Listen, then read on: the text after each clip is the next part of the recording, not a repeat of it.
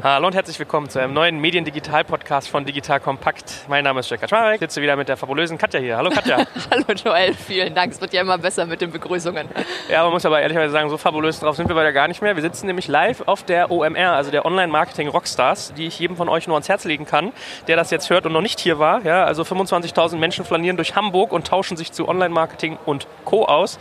Ja, warum sage ich, dass wir nicht ganz so fabulös unterwegs sind? Da wird das manchmal abends schon ein bisschen später. Ne? Das ist richtig, ja. Und ähm, hier gibt es halt auch echt viel zu sehen und wahnsinnig viel Input. Und diejenigen, die nicht da sind dieses Jahr, den kann ich auch echt nur ans Herz legen, sich dann die äh, Videos anzugucken, weil super cooler Input. Und um mit den Worten meines Taxifahrers von gestern zu sprechen, was wollen die denn alle da? Hat das was mit Computern zu tun? ja, es hat was mit Computern zu tun. Ja, irgendwie so im übertragenen Sinne, das stimmt wohl. Genau, also das äh, können wir euch nur ans Herz legen. Man hört auch ein bisschen wahrscheinlich so den, den Event-Hintergrund hier. Also ihr, ihr habt sozusagen, seid live dabei, kriegt da ein bisschen Atmosphäre mit. So. Genau. Und die, die hier an uns vorbeilaufen, können sich auch Headsets nehmen und bei uns mit reinhören. Das heißt also, wir haben sogar Live-Publikum diesmal. Ich bin voll aufgeregt. A little pressure hier. Ja. so, apropos live dabei. Äh, wir reden heute über ein sehr spannendes Thema, nämlich wir wollen uns darüber austauschen, welches Know-how und welches Mindset muss ich eigentlich mitbringen als Mitarbeiter in einer Medienorganisation. Wir haben ja teilweise schon mal so über Teamstrukturen geredet, da hast du natürlich viele eher so Führungsaspekte und heute wollen wir halt wirklich mal auf der Teamebene nachdenken. Wie kann ich mich eigentlich selber einbringen? Was muss ich heutzutage eigentlich können, um in einem Medienunternehmen zu arbeiten, das die digitale Transformation Transformation entweder ansteuert oder schon mittendrin ist. So, vielleicht fangen wir so ein bisschen ganz groundbreaking an. Wie sieht denn eigentlich so in deiner Wahrnehmung mittlerweile digitale Produktentwicklung aus, wenn ich in einem Medienkonzern bin? Äh, ist oder soll? Was willst du hören? Fangen wir mit soll an und dann kommen wir zum ist.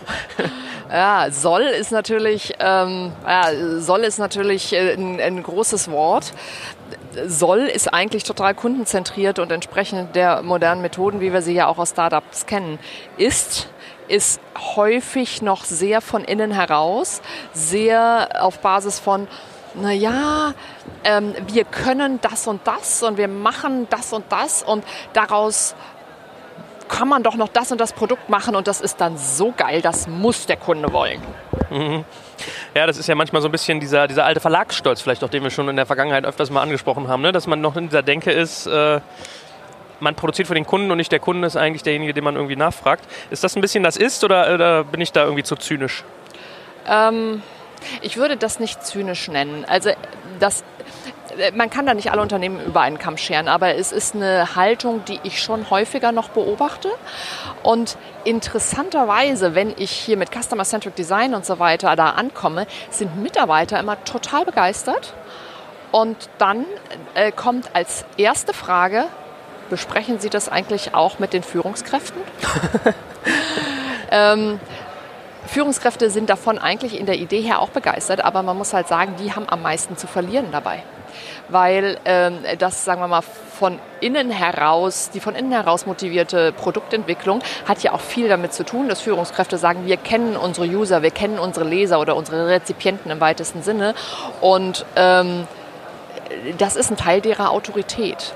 Und da brauchte ich auch eine Zeit lang, um zu verstehen, dass dass eigentlich der, äh, ein großer Hemmschuh, ein großes Hemmnis ist für die Einführung von Customer-Centric Design und vor allem Data-Driven Customer-Centric mhm. Design, dass es halt die, äh, die, die Autorität von sage ich mal, erfahrenen Medienmanagern ein Stück weit untergräbt. Mhm. Und ähm, deswegen ist eine unserer Hauptaufgaben, die dafür zu gewinnen und ihnen auch die Vorteile von Customer-Centric Design deutlich zu machen, um die Zurückhaltung, will ich mal sagen, die Zurückhaltung etwas aufzuweichen. Okay, aber dann haben wir ja schon mal so ein paar Takeaways, wie man so neudeutsch sagt. Also einerseits... Was jetzt schon, wie du jetzt fünf Minuten Podcast, dann können wir ja jetzt wieder Schluss machen. genau. Nee, aber einerseits äh, schneide ich dann mit, wir haben irgendwie so ein Thema wie äh, Nutzerzentriertheit, was man als Medienmacher sich irgendwie aneignen sollte. Dann irgendwie Datengetriebenheit, das ist ja sicherlich auch ein bisschen miteinander verwandt, also eigentlich sogar unmittelbar verwandt, ja. dass man sagen kann, ich kann meine Nutzerzentriertheit irgendwann meinen Daten ablesen oder versuche über die Daten Nutzerzentriertheit zu erzeugen, also in beide Richtungen. Mhm. Und ich muss aber auch so ein bisschen eigentlich so ein eigener Evangelist manchmal sein, dass ich die eigene Führungsriege auch irgendwie mit abhole. Also man denkt ja immer, Führungsriege gibt vor, aber das ist ja nicht nur so ein ähm, Top-Down-Prozess, sondern ja. auch Bottom-up ein Stück weit. Äh, ja, also häufig ist es tatsächlich ein Gegenstromprinzip und äh, in der Mitte sitzen so die Abteilungsleiterebene. Ja? Also wir haben häufig Geschäftsführer, die sehr begeistert sind über diese neuen äh, Prozesse und die uns dann halt auch damit beauftragen, zum Beispiel das einzuführen. Und wir haben Mitarbeiter, die begeistert sind und tatsächlich die, die am wenigsten begeistert sind, sind die in der Mitte aus den vorgenannten Gründen. Die haben viel zu verlieren und wenig zu gewinnen, sagen wir es mal so. Hm. Meinen die. Was stimmt aber nicht. Mhm, mh, mh. Wie nimmst du solchen Leuten dann solche Ängste? Oh, jetzt willst du tief in meine Trickkiste gucken. Das kann ich ja gar nicht so verraten, weil erstens ist es sehr individuell und zweitens, wenn ich es dir jetzt sagen würde, wird es nicht mehr funktionieren. Aber ähm, was man schon mal festhalten kann, ist, dass Customer-Centric Design ein Prozess ist, der aus dem ganzen Produktentwicklungsprozess ja wahnsinnig viel Risiko rausnimmt. Das ist so ein Argument, auf das Führungskräfte schon anspringen. Und das Zweite ist, ähm, dass es ja ein Prozess ist, der auch Spaß macht und dann wiederum zu Erkenntnissen führt, die man wiederum verwenden kann im Sinne von, ich habe jetzt Customer-Centric Design gemacht und jetzt kenne ich meine Kunden wirklich. Hm. Ja, okay. Also so ein bisschen, dass man auch mit sich was brüsten kann sozusagen. Ja, also manche fallen dann wieder in die alte Argumentation zurück, aber zumindest jetzt auf einer besseren Grundlage. Das ist ja schon mal was. Hm. Ich meine, man muss ja fairerweise auch sagen, das ist ja schwierig auch aufrechtzuerhalten. Also mir geht das auch so. Ich bin ja auch irgendwie mit Design Thinking quasi beruflich groß geworden und trotzdem mache ich auch gerne mal wieder den Fehler, dass ich vergesse, man, man konzipiert etwas, man erdenkt sich etwas und hat vergessen, den Nutzer zu fragen, ne? obwohl ja. das so banal einfach ist. Ja. ja, ja, weil tatsächlich man ja der Meinung ist, äh, das ist jetzt so geil, was man da gemacht hat und sich dann, man, das ist wie immer wieder diese Falle, man verliebt sich in die Lösung und nicht in das Problem. Ja, ja äh, schönes, schönes Bild. Hm, wie, wie sieht es denn aus, wenn wir jetzt mal so ein bisschen die kognitive Ebene angucken? Ja? Also was, was muss ich so in den Denkprozessen ändern oder welches Mindset muss ich eigentlich mitbringen? Welches Know-how auch? Also was würdest du sagen bei dem ganzen, bei dem strukturellen Denken sozusagen? Ja? Was, was verändert sich da in so einer Medienorganisation mittlerweile? Was musst du da eigentlich haben? Ja, also ähm, strukturelles, relles bzw. strukturiertes Denken, da bist du ja mit mir an der richtigen Stelle. Ja. Ich habe nicht umsonst als die Prozessqueen. Ja, genau. Ich habe nicht umsonst als mein Titelbild bei Facebook Trust the Process, wobei das von so einem Pop-up-Restaurant äh, mal abfotografiert war. Aber es ist tatsächlich so Trust the Process, weil ähm, so viele Leute jammern mir mal vor, sie kommen irgendwie nicht auf Ideen oder ähm, es ist alles so unklar und verschwommen und so. Da hilft halt einfach Struktur und Prozess, ja. Und dann dann kriegt man halt echt viel hin. Also um nochmal auf deine Frage zurückzukommen, Grundbereiche, die ich sehen würde. Ja? Das eine ist, Klarheit zu schaffen über die Ziele und die Möglichkeiten, die man hat im Unternehmen für die digitale Transformation. Das ist etwas, das kann man auf Mitarbeiterebene nicht unbedingt alleine entscheiden, weil es eine strategische Frage ist, aber man kann es zumindest anstoßen. Ne? Und äh, wenn wir solche Prozesse begleiten, dann äh, dann stoßen wir das ganz massiv an, auch eben auf Geschäftsführungsebene, die, die das dann tatsächlich entscheiden können. Also Möglichkeiten und Ziele. Das heißt, wenn wir nochmal an die Ziele gehen, was ist eigentlich das Ziel meiner strategischen Transformation, äh, meiner digitalen Transformation? Ja? Will ich tatsächlich digitale Umsätze haben in großem Umfang oder geht es mir darum, ähm, meine Leute digitaler zu machen in Köpfen und Herzen und Umsätze sind nett, aber nicht das Hauptziel. Das sind so Fragen, die, die vorher geklärt werden müssen, weil man dann in ganz andere Richtungen geht, in unterschiedliche Richtungen, auch unterschiedliche sage ich mal, äh, Instrumente für die digitale Transformation einsetzt. Macht man es organisch, macht man es akquisitorisch, partnert man mit irgendjemandem. Das sind alles Möglichkeiten, die sich aber unterscheiden, eben je nachdem, äh, auf welche Ziele sie einzahlen. Und dafür muss man vorher die Ziele wissen. Das ist eine. Kurze Nachfrage dazu, bevor das zweite kommt. Welches Tooling benutzt du denn dafür? Also denkst du da in so Richtung OKR oder ist das so ein Klassiker hier mit äh, Simon Sinek Golden Circle? Man setzt sich eine Vision und, und leitet daraus Ziele ab. Also was, was wären so Werkzeuge, womit du solche Prozesse irgendwie schärfen kannst? Ähm, das kommt ganz darauf an, wie weit das Unternehmen ist. Also wenn das Unternehmen tatsächlich in einer Situation ist, wo sie auch bereit sind, ähm, Werte und Visionen in Frage zu stellen, nehme ich gerne Simon Sinek. Ähm, das sind von Anfang an aber nicht so viele Unternehmen, weil die tatsächlich auch noch der Meinung sind, digitale Transformation hat jetzt nicht unbedingt was mit Werten zu tun. Und wenn ich nochmal so an meine Kunden denke, aktuell im Laufe des Prozesses kommen die dann alle drauf, dass das was mit Werten zu tun hat. Und dann machen wir äh, tatsächlich diese Wertediskussion und Missionsdiskussion auch nochmal auf. Mhm. Ansonsten Tooling im Bereich der Ziele, sage ich mal, unterhalb der Werte, das kann auch schlicht und ergreifend ein moderierter Workshop sein. Äh, an der Stelle braucht man nach meiner Erfahrung noch nicht wirklich ein großes Tool. Man kann es einsetzen, wenn man eine Organisation hat, die darauf anspringt, die dafür empfänglich ist. Aber es geht eigentlich auch mit einem äh, gut moderierten Gespräch. Hm, okay, dann habe ich dich jetzt unterbrochen. Was war denn der, die zweite Dimension nach Klarheit für über Ziele und Möglichkeiten? Eine Klarheit über Ziele. Also wir, also wir hatten okay. den ersten Bereich, erster Unterpunkt Klarheit über Ziele, ha, Struktur. Ja? Das zweite war ähm, Klarheit über die, über die Ressourcen, die zur Verfügung stehen. Ne? Mhm. Auch das, ich meine, äh, digitale Transformation ist zwar ein Dauerprozess, aber er sollte nicht irrlichtern wenn man am Anfang sagt, ähm, ja, macht mal, guckt mal irgendwie nach äh, großen Investitionen, wir wollen irgendwie unsere digitalen Umsätze verdreifachen innerhalb von zwei Jahren, Klammer auf, dazu brauche ich äh, Mehrheitsbeteiligung damit, äh, ein Digitalunternehmen, damit ich Umsatz rein konsolidieren kann, Klammer zu, dann brauche ich einfach Mittel dafür. Und wenn ich dann erst im Verlauf des Prozesses feststelle, dass die Mittel mir nicht gewährt werden oder nicht zur Verfügung stehen, ist es einfach schlecht für die Glaubwürdigkeit dieses Prozesses. Und man muss halt auch sagen, als Führungskraft hat man auch immer ähm, diesen Prozess zu verkaufen an seine Mitarbeiter. Und wenn der dann mit solchen sag ich mal, versehen beladen ist, dann kostet das Glaubwürdigkeit und macht die Verkaufsarbeit umso schwieriger. Deswegen sage ich also von Anfang an klar machen, welche Mittel man zur Verfügung hat für den Prozess der digitalen Transformation, sowohl finanziell als auch äh, äh also äh, Human Resources mäßig. Und wie kann ich diese, diese beiden sozusagen Punkte innerhalb deines einen Hauptpunktes jetzt äh, äh, Ziele und ähm, Ressourcen? Ressourcen, wie kann ich die als Mitarbeiter eigentlich beeinflussen oder was sollte da meine Haltung sein, um da irgendwie selbst Klarheit über meine Möglichkeiten zu gewinnen? Ja, das ist eine gute Frage. Hatten wir ja eingangs schon äh, gesagt. Das ist als Mitarbeiter hat man da eigentlich nur einen Hebel, indem man ähm, diese Entscheidungen von Management einfordert.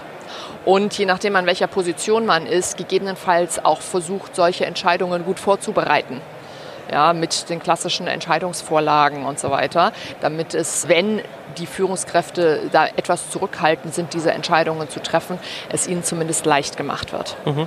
Was ist denn noch mit dem ganzen Thema Struktur? Also ja. gibt es da irgendwie auch Elemente, wo du sagst, äh, Struktur kann so ein gewisses Mindset befördern? Ja, also ich würde sagen, ähm, wenn wir gerade um das, äh, über das Thema digitale Produktentwicklung oder Entwicklung äh, digitaler Geschäftsmodelle reden, dann sind strukturierte Entwicklungs- und Strategieprozesse von großer Bedeutung. Weil was man so beobachten kann, ist, dass in sehr vielen Fällen Produkt- oder Geschäftsmodellideen eher zufällig entstehen. Und das kann nicht langen in einer, oder es langt nicht in einer äh, Welt, in der, äh, die, äh, der, der Wettbewerb so eng wird und auch der technologische Wandel so dynamisch ist. Ja? Das heißt, man muss schon wirklich auf seinen Zehenspitzen stehen als Organisation, um jetzt mal bildlich zu sprechen, ähm, um immer die aktuellsten äh, Produkte entwickeln zu können und immer ganz nah dran sein zu können an dem, was der Markt jetzt braucht. Und dann sind wir letztendlich schon beim ersten Punkt. Was gehört da rein? Ja, also ich, ich sehe das in drei Ebenen. Das eine ist Perspektive, das zweite ist Prozess und das dritte ist Tool. Ähm, wenn wir über Perspektive sprechen, und da können Mitarbeiter viel machen. Was ist denn die Perspektive, mit der ich in solche äh, strukturierten Entwicklungsprozesse reingehen muss? Das erste ist, als Laie reingehen auf Basis einer klaren Identität. Das hört sich jetzt ein bisschen komisch an, aber wissen, woher man kommt und was man kann, was man bisher eigentlich an Wert schafft ist wichtig, um eine Basis zu haben, aber gleichzeitig auch zu wissen, dass man eben nicht alles weiß und nicht weiß, wie der Kunde tickt und was der will, bevor man ihn nicht selber gefragt hat. Mhm. Ähm, das ist ein bisschen der Punkt, den wir so am Anfang hatten. Ne? Ähm, es hat eine gewisse Demut auch. Also, ja, äh, habe ich auch gerade gedacht. Ja, eine deutlich demütigere Perspektive als das, was man sonst so häufig sieht. Ich weiß, das ist sehr schwer einzunehmen, weil gerade wenn man in großen Organisationen ist, dann ist man ja eher geneigt dazu, die Größe der Organisation auch auf seine eigene Haltung zu übertragen. Aber das Einnehmen einer demütigen Perspektive zu Beginn des Produktentwicklungsprozesses ist extrem hilfreich. Wenn man eigentlich auch von der Warte kommt, ich weiß, was meine Nutzer wollen oder meine Leser oder Hörer oder Kunden oder whatever you may call them, dann äh, ist das ja umso schwerer. Da musst du ja aufpassen, dass du nicht schon einen Blick hast. Ne? Genau so ist es. Mhm. Also von daher im Bereich dieser Perspektive ist es letztendlich wieder ein Dreischritt. Also das eine ist klare Identität. Das hat hier auch gerade der Boss Bothworth ge gesagt. Ähm, er hat einen, hat einen Dreischritt zum Change, der äh, lustigerweise meinem ganz gut entsprach. Der sagte, understand what you do, structure yourself to adapt and commit to the change. Also ich habe es leider jetzt nicht fertig hören können, aber ich werde das sicher nacharbeiten, weil das, äh, damit rennt er bei mir ja offene Türen ein. Ne? Also eine klare Identität als Basis zu haben, reingehen als Laie in den Entwicklungsprozess und dann aber rigoros prüfen und testen sich nicht in die Lösung verlieben, sondern in das Problem. Ähm, das sind so die drei Komponenten der Perspektive die ich sagen würde, sind extrem hilfreich aus der Erfahrung. Das ist ja auch eine hervorragende Brücke eigentlich zu dem ganzen Thema äh, Prozess, weil ich fühle mich da stark an Design Thinking zum Beispiel Absolut. erinnert, ähm, wo es ja auch mal so ein bisschen der Gedanke ist, dass es ein iterativer Prozess ist. Mhm. Also du gehst eigentlich hin und baust diese Personas, war das damals mhm. bei uns immer. Das heißt, du, du befragst deinen Nutzer, baust Prototypen-Nutzer, denen du irgendwie Probleme lösen willst, entwickelst darauf in schneller sozusagen Machart äh, Lösungen und iterierst die dann eigentlich wieder, indem du da wieder hingehst und nochmal nachfragst, löst das dein Problem. Ne? Also da haben die nämlich auch mal beigebracht, so don't stick to the product oder to the solution. Also die, teilweise wurden wir, als wir darauf trainiert wurden, war das echt so, du hast eine super geile Lösung entwickelt und auf einmal hieß es ja jetzt switch teams now. Ja, und dann bist du so voll gefrustet, yeah. weil du denkst, ah, ich habe so was Geiles entwickelt. Ja, aber es geht eigentlich gar nicht um, was du gebaut hast, sondern wie du sagst, ums Problem. Ne? Genau, also man jetzt, dem kann ich eigentlich kaum noch was hinzufügen. Du hast das wunderbar, du hast das wunderbar zusammengefasst. Äh, letztendlich ist ja äh, Design Thinking die Philosophie, die diesem ganzen äh, modernen Produktentwicklungsprozess zugrunde liegt. Na, weißt du, was ich daran irgendwie schön finde? Dass das bildet sich ja schon ein bisschen im Namen ab. Design Thinking heißt ja eigentlich, ich denke wie ein Designer. So, und warum hilft mir das bei Produktentwicklung? Weil Designer eigentlich immer automatisch nutzerzentriert denken müssen. Wenn ich hingehe und designe irgendwie ein Glas, sag ich zum Beispiel, dann überlege ich ja, wie ich so etwas anfasse. Wie, wie trinke ich daraus? Es darf irgendwie nicht klettern. Und immer Teekanne Teekann. Teekann ist ja so ein, so ein Evergreen, ne? Ja, wobei Teekanne ist ein schwieriger Evergreen. Erzähl, red weiter und dann. Das wäre auch so. Wie, wie schütte ich das? Ist das ist heiß? Wie, wo fasse ich es also an, dass ich mir die Finger nicht verbrenne? Wie schaffe ich es, dass ich nicht kleckere? Wie hänge ich so ein Tee-Ei rein? Wie kriege ich so ein Tee-Ei wieder raus? Also das ist ja alles, dass ich drüber nachdenke, wie, wie benutze ich das eigentlich? Und mhm. welche Probleme stellen sich dabei, ja? Und äh, deswegen finde ich, Design Thinking gibt für mich mal dieses Bild, ein Designer denkt naturgemäß irgendwie nutzerzentriert. Das stimmt, würde ich total unterschreiben. Aber das Beispiel Teekanne ist halt leider eins, äh, die, die schönsten Teekannen äh, von den größten Design oder sagen wir mal, die Teekannen von den größten Designern, die dabei eben auch noch sehr schön sind, sind Tropfen in der Regel, ja. Wo ich mich dann immer frage, wer hat denn darüber eigentlich nachgedacht? Also du hast recht, manchmal verlieben sich dann Design, die Designer in die Ästhetik Richtig, und ja. vernachlässigen so ein bisschen die Praktikabilität und damit äh, haben sie mich als Kundin verloren, weil ich habe keine Lust immer nach dem Zeberwisch wegzurennen, nur weil die Kanne schön ist. Mhm. Aber weißt du, da erinnere ich mich auch noch an ein schönes Beispiel, was wir damals von IDO äh, gesagt mhm. bekommen haben. Also ja eigentlich so die Erfinder von Design Thinking, ja. wenn ich mich nicht täusche. Ähm, ja, oder zumindest die, die es gut in den Markt getragen haben. Ja, vielleicht auch das. Also äh, gibt, gibt ja viele so Frog, war ja auch noch so ein Name, der genau. da irgendwie eine Rolle spielt. Aber da, da hatten sie dieses Beispiel immer, dass eine, äh, die hatten glaube ich Besteck äh, entwickelt für alte Menschen, die auch gerade teilweise Arthritis hatten. Und die mhm. sind dann hingegangen und haben die, ich meine, das hat jetzt nichts mit Medien zu tun, aber das kann man aufs Medienfeld, glaube ich, sehr gut übertragen. Ähm, die, die Message ist nämlich, man kommt manchmal bei anderen Sachen raus, als man denkt. Ja. Die haben die Griffe dicker gemacht, dass irgendwie Leute, denen die Hände oft wehtun, die vielleicht irgendwie äh, Arthritis haben oder auch hier, ähm, wie heißt das, man seine Hände nicht mehr äh, richtig krümmen kann? Gicht nicht. Naja, äh, Rheuma. Rheuma, genau, danke schön. Äh, Kenne ich mich nicht mit so aus. Ja, ich mich zum Glück auch nicht, hoffentlich bleibst du dabei, toi, toi. Wo ist hier Holz? Nein, aber dass die solche, solches Besteck leichter anfassen können. Was war das Ende vom Lied? Das war ein Dauerbrenner auch irgendwie bei Jugendlichen, bei, bei jungen Menschen, weil einfach diese Griffe so angenehm zu benutzen waren. Ja? Das mhm. heißt, das ist ein hervorragendes Beispiel eigentlich. Ich gehe irgendwie problemorientiert ran und lerne meinen Nutzer kennen und entwickle ein Produkt, was ich dann, ähm, ja, aber ich will dir gar nicht hier die ganze, nee, ganze Airtime klauen. Nee, nee, das macht nichts. Ich meine, es ist, macht ja unseren Podcast auch aus, dass wir uns äh, angeregt unterhalten. Ne? Also ein ähm, weiteres schönes Beispiel äh, habe ich neulich mal äh, gehört, Oral B hat einen äh, Produktverbesserungsworkshop gemacht für ähm, die elektrischen Zahnbürsten.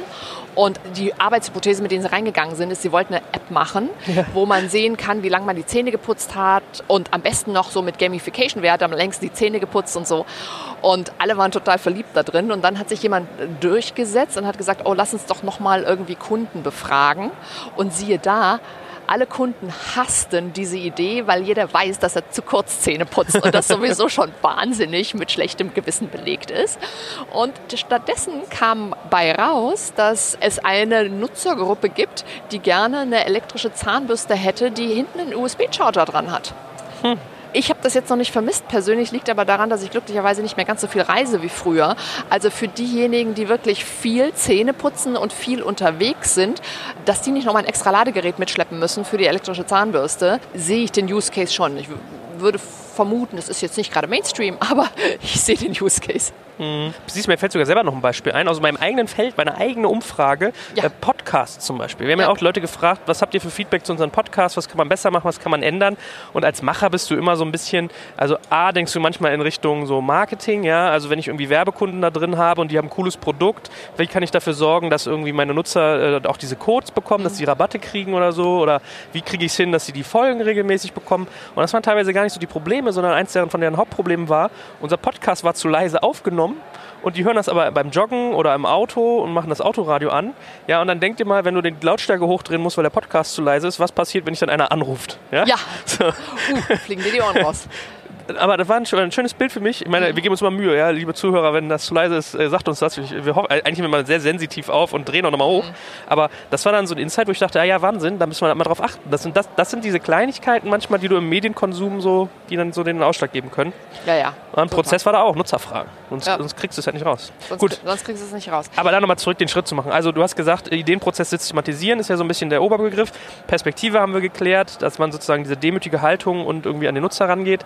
Und jetzt waren wir beim Prozess. Genau. So, jetzt hatte ich dich mit Design Thinking mich da quer reingegrätscht. Das nee, gar nicht, gar nicht. Du hast mir quasi ähm, bisschen den Steigbügel gehalten und mich auch gleichzeitig schon aufs Pferd gehievt. Ich habe jetzt gar nicht mehr so viel zu sagen, weil letztendlich sind das ja alles Design äh, Thinking inspirierte Prozesse. Ja? Die gibt es dann ja in verschiedenster Ausprägung. Also wenn wir über Lean Startup zum Beispiel sprechen, ja, oder oder äh, Jobs to be done Methode, ähm, das sind ja alles Ausprägungen vom Design Thinking Prozess. Und da würde ich immer sagen, für ein etabliertes Medienunternehmen, dass man sich diese verschiedenen Ausprägungen mal angucken sollte, welche schon mal ein guter Aufsatzpunkt ist für einen selber, welche schon per se ganz gut passt, damit man ein Framework hat und dann das zu adaptieren auf das eigene Unternehmen. Weil viele dieser Frameworks sind super hilfreich, aber sie sind halt in der Praxis überhaupt nicht hilfreich, wenn sie zum Beispiel zu komplex sind für äh, die Leute, die sie dann anwenden müssen oder zu kleinteilig oder oder. Das heißt, sich da eins zu nehmen, um dann das anzupassen auf die eigene Organisation, ist letztendlich so der, der Key. Vielleicht sollten wir auch mal den Leuten ein oder zwei Tipps geben, wo man mit diesen Methoden in Kontakt kommt, wie man sie erlernen kann. Also klar, die können jetzt irgendwie äh, bei der, bei der Mediate Group, du, du hilfst sozusagen unmittelbar bei solchen Themen, wendest sowas an, aber vielleicht auch für den einen oder anderen Autodidakten, was es da so an Quellen gibt. Weil als du gerade Lean Startup gesagt hast, fiel mir so ein, okay, da gibt es ein gutes Buch zu. Oder Ja. für Design Thinking kann ich zum Beispiel mir die School of Design Thinking in Potsdam mal angucken. Da kann ich entweder als, als Schüler sozusagen mich einschreiben oder als Unternehmen hingehen, mit den Projekte machen. Das ist irgendwie ganz schön. Es gibt ja auch immer mehr Agenturen, die sowas machen. Also IDO und Frog sind jetzt so die großen. Ich äh, weiß, in Berlin gibt es irgendwie noch Dark Horse, die so aus der D-School hervorgegangen sind. Aber vielleicht hast du auch noch weitere Quellen. Mir fällt zum Beispiel noch ein, hier die Macher von äh, High-Rise und Basecamp. Die machen ja auch mal sehr, sehr schöne Sachen, so sehr schöne Blog-Einträge und sehr schöne so, so Mini-Bücher eigentlich auch, wo man irgendwie genau dieses Wissen, Lean Startup-Denke äh, mitkriegt. Was sind denn sonst noch Quellen, die du hast? Gut, also ähm, äh, die Klassiker sind natürlich das Buch Lean Startup und oder äh, das äh, Startup Owner Manual von Steve Blank. Äh, das ist allerdings eine ziemliche Schwarte. Also da muss man sich dann schon durch, äh, durchquälen wollen. Das ist aber extrem anwenderorientiert. Ja, aber man muss sich schon, man muss schon bereit sein, äh, sich mit dieser Denkweise auseinanderzusetzen. Deswegen für etablierte äh, Unternehmen würde ich äh, empfehlen, dass sich da eben einer oder eine Gruppe mit auseinandersetzt, zum Beispiel irgendwie eine Business Development Truppe oder eine Stabsstelle ähm, und das dann kondensiert und für die Organisation aufbereitet. Aber das wäre eigentlich ein, ein sehr guter Weg. Dann gibt es noch einiges an Ressourcen rund um den äh, berühmten Business Model Canvas und den Business Model Innovation Hub. Äh, Das ist so eine Gruppe, die auch einiges Gutes postet. Da gibt es auch Business Model Canvasse von verschiedenen etablierten Unternehmen, die man auch so kennt, ähm, die man, wo man ein bisschen spicken kann, auch so, wie die Anwendungen sind. Das ist, das ist ganz schön. Naja, und ehrlich, also da gibt es sehr viele sehr viele unterschiedliche Blogs und Ressourcen, ähm, die man nutzen kann. Ich sehe schon, wir stellen mal eine Blockroll oder was in der Ja, Art ich zusammen. wollte gerade Wenn es sowas sagen- überhaupt noch gibt, macht man sowas noch? Naja, ich tue mich jetzt schwer, einzelne herauszuheben, weil ich nutze so viele Ja. ähm, und dann aber auch eher punktuell. Ähm, das heißt, wir, wir könnten tatsächlich, wenn man sowas noch macht, dann mal eine Blockroll zusammenstellen in dem Zusammenhang. So, dann lass uns aber vielleicht abschließend noch mal einen Satz sagen äh, zu Tools. Das war ja so dein drittes Element rund um diese Systematisierung des Ideenprozesses. Äh, das ist natürlich so ein bisschen auch Hand in Hand mit Prozess irgendwie. Ne? Absolut.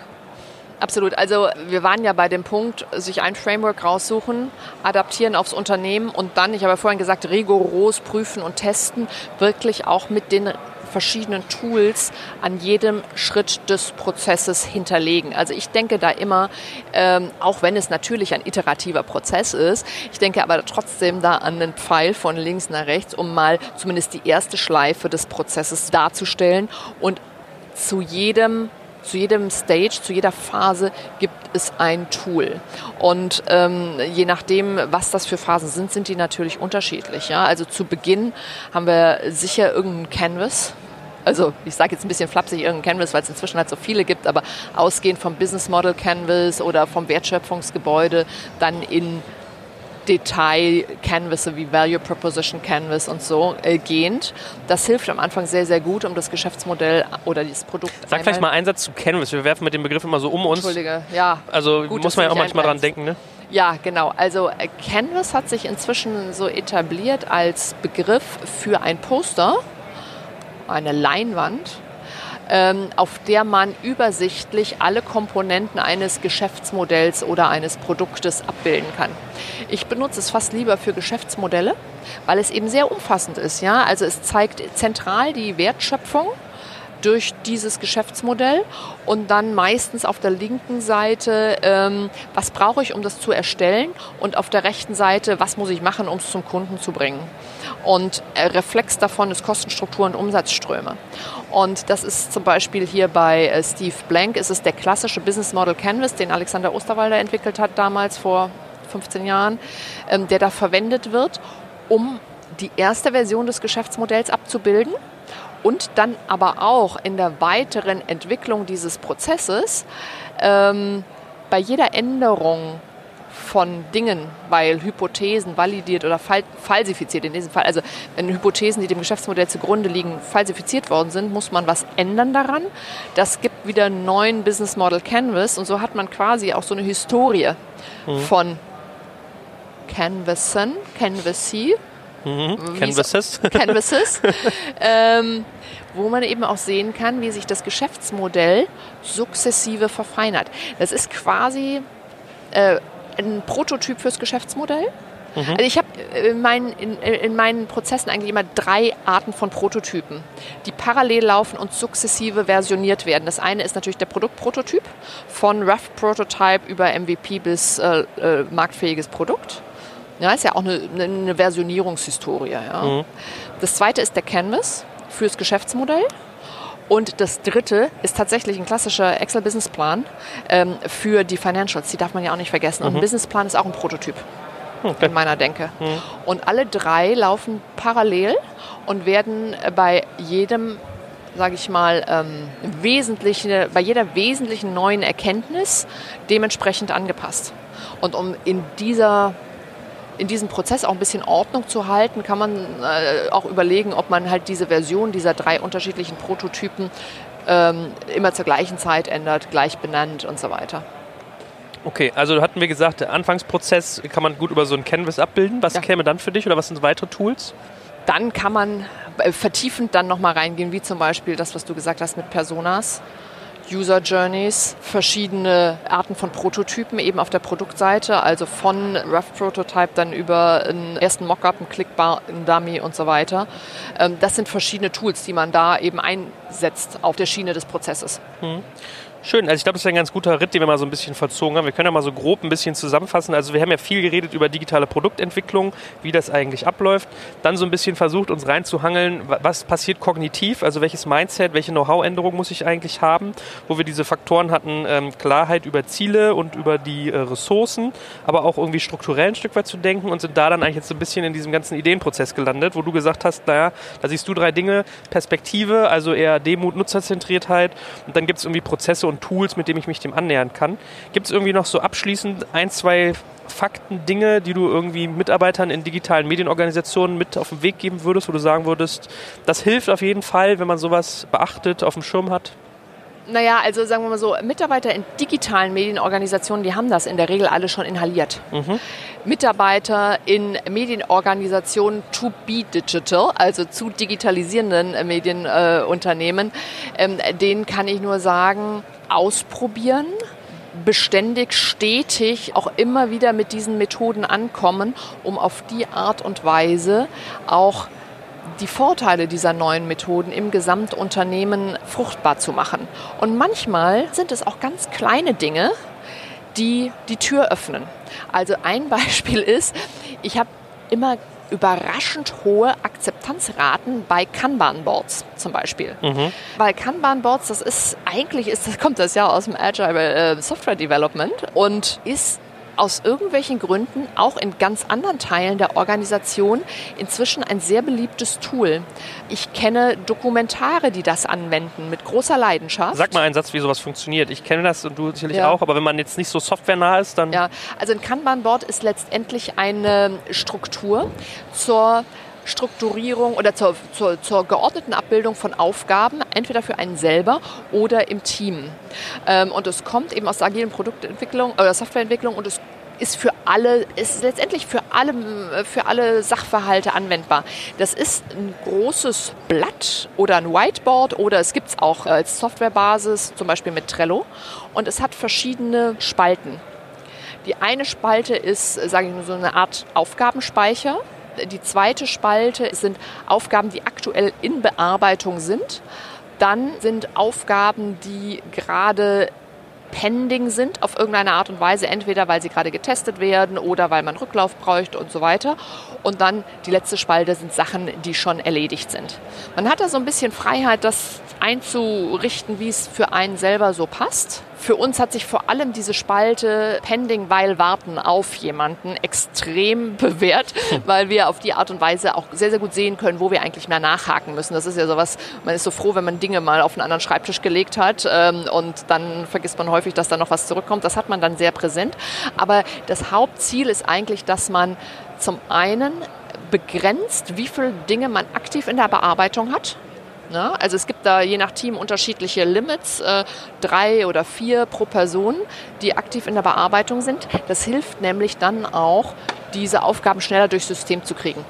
Und das Zweite ist dadurch, dass das visuell ist und für ein Team ähm, zusammengeführt wird, weiß halt auch jeder, was beim anderen gerade aktiv in der Bearbeitung ist. Mhm. Zurückkommend auf die Frage, also ähm, Tipps, wenn es schwierig ist für Mitarbeiter, solche innovativen Methoden in der Organisation umzusetzen, fangt mal mit einem Kanban-Board an, weil erfahrungsgemäß mögen das viele Leute sehr kann ich bestätigen. Das, es gibt, wie du gesagt hast, es gibt einfach, man auf einen Blick erfasst man Dinge, es hat Prozesscharakter, man, man reglementiert sich, dass man nicht zu viel macht und so, das stimmt. Mhm. Hervorragend. Ich danke dir ganz herzlich. Ich glaube dafür, dass das ein bisschen, ja, so ein bisschen intellektuell abstraktes Thema eigentlich, wenn man über Mindsets redet, äh, freut es mich, dass wir trotzdem so fleißig Prozesse und Tools auch durchdeklinieren konnten und äh, ich hoffe, es hat allen draußen gefallen.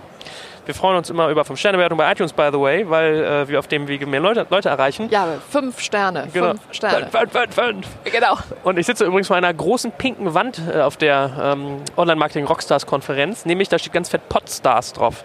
Das sage ich euch aus diesem Grunde. Die Podstars vermarkten unter anderem auch unsere Podcasts. Das heißt, wenn ihr Werbung schalten wollt in diesem schönen, interaktiven, aber trotzdem on-demand äh, konsumierbaren Medium, dann äh, macht das. Wir haben damit sehr, sehr positive Erfahrungen gemacht. Und weißt du was? Philipp ne? Westermeier hat heute Morgen äh, bei seinen vier Trends für Marketing Marketing 2017 Podcasts erwähnt und hat gesagt, was mich echt überrascht hat, 50 Prozent der Leute, die Werbung gehört haben in einem Podcast, gehen danach auf die Seite des Werbetreibenden. Also in diesem Sinne, nicht mehr lang fackeln, erst fünf Sterne geben, dann Werbung buchen und dann beim nächsten Mal wieder einschalten. Danke, Danke euch. Tschüss.